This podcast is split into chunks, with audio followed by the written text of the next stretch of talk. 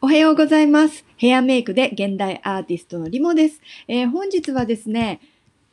自分では気づきにくい好きと似合うの違いっていうお話をしたいと思います。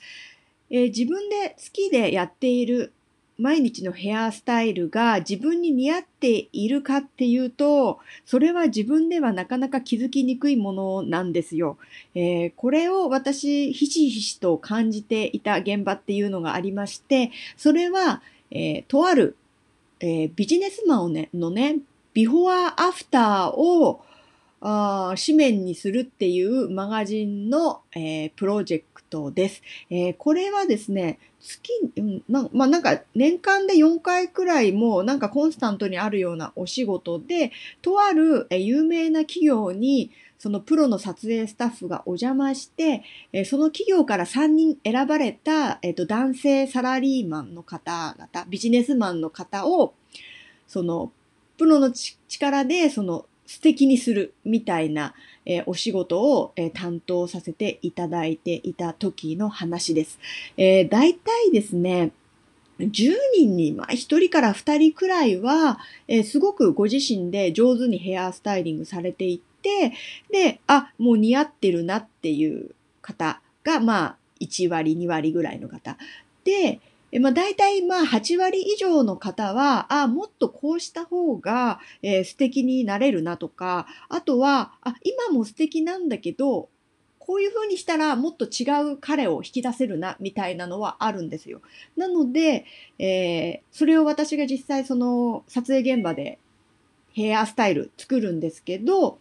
えそうすると、うーん、3、4割ぐらいの方は、すごいってなるんですよね。俺ってこんなかっこよかったんだとか、あとこんな髪型っていうのが似合ったんだ自分にっていうのを再確認していただける方も、まあ3、4割いるんですよね。ただ半分以上の方が、あ、はい、みたいな感じな。なんかもう、いつもと違う自分なんて恥ずかしいですみたいな。似合っ、え、これ僕に似合います？まではさすがに、まあ一応プロのヘアメイクがやってるんで、まあ言わなくても多分そういう心境になっているかのような反応される方が、えー半分以上の方いらっしゃいました。で、でも、えーまあ明らかに良くなっているんですね。でも自分ではそれに気づけないんです。で、そこで、えーっとね、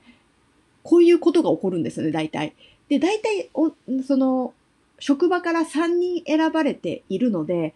その人以外にも他に2人いつもの彼を見ている同僚っていうかあの同じ会社の方がいるんですよ。そうするとその2人が、えっとすっごい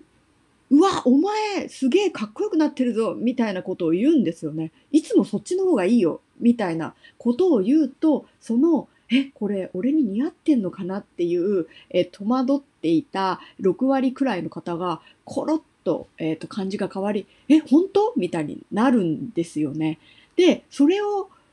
言われることであそうなんだって初めて気づくみたいなんです。なので結局いくら、えっとプロがね